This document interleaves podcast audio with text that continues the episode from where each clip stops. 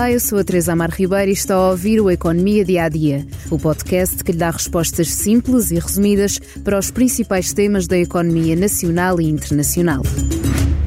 Inflation continues to decline, but is still expected to remain too high for too long.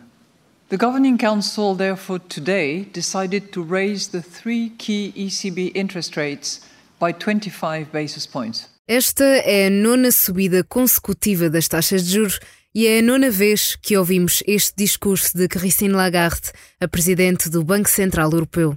Em apenas um ano, as taxas de juros dispararam de 0 para 4,25%, a maior subida de sempre na história do BCE. Decisão que esteve em linha com a maioria das que foram tomadas entre as economias desenvolvidas, já que, por exemplo, o Banco do Canadá e a Reserva Federal dos Estados Unidos aumentaram os juros ao mesmo ritmo. Atualmente, a Europa registra o sétimo nível de juros mais elevado nas economias desenvolvidas.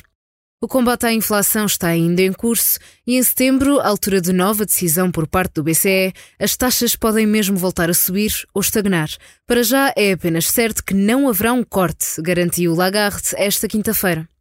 O aumento dos juros tem sempre impacto no Estado, nas empresas e nas famílias. As empresas têm custos de financiamento mais altos e as famílias sofrem com os agravamentos no crédito à habitação, já que a grande maioria, cerca de 90%, estão indexados às taxas Euribor, que crescem à boleia dos juros do BCE.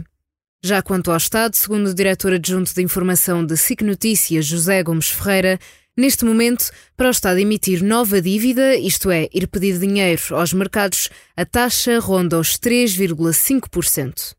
Já a taxa média ainda está nos 1,7%, mas se os juros do BCE continuarem a subir, daqui a 3 ou 4 anos poderemos estar a pagar cerca de 3,5% ou 4%. E o que é que isto significa? José Gomes Ferreira deixa um exemplo. Nós neste momento estamos a pagar cerca de, uh, não chega a 6 mil milhões de euros de juros dos empréstimos que a República tem, nós contribuintes. Se uh, uh, o, o, valor médio ou a taxa média da nossa dívida duplicasse nos próximos cinco anos, passaríamos para cerca de 10 mil milhões de euros. Ora, isto é tanto como se gasta com a educação ou com a saúde. E, portanto, seria uma duplicação absolutamente incomportável para o Estado pagar, porque teria que deixar de gastar nas outras áreas, nomeadamente as áreas sociais. Em conferência de imprensa, Lagarde antecipou que a economia deverá manter-se fraca no curto prazo e voltou a apelar aos governos para retirarem as medidas de apoio à crise da energia, de modo a evitar o aumento de pressões inflacionistas a médio prazo. O objetivo continua a ser chegar aos 2% de inflação na zona euro.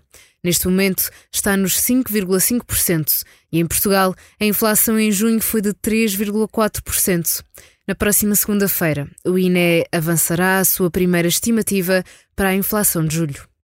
Por hoje fechamos o Economia Dia a Dia, mas ainda há tempo de o convidar a ouvir o podcast diário Expresso da Manhã do jornalista Paulo Baldaia sobre a Jornada Mundial da Juventude. Jornadas com muitos ajustes diretos e pouca transparência. Obrigada por estar desse lado. Se tem questões ou dúvidas que gostaria de ver explicadas no Economia Dia a Dia, envie um e-mail para tearribeira.express.empresa.pt.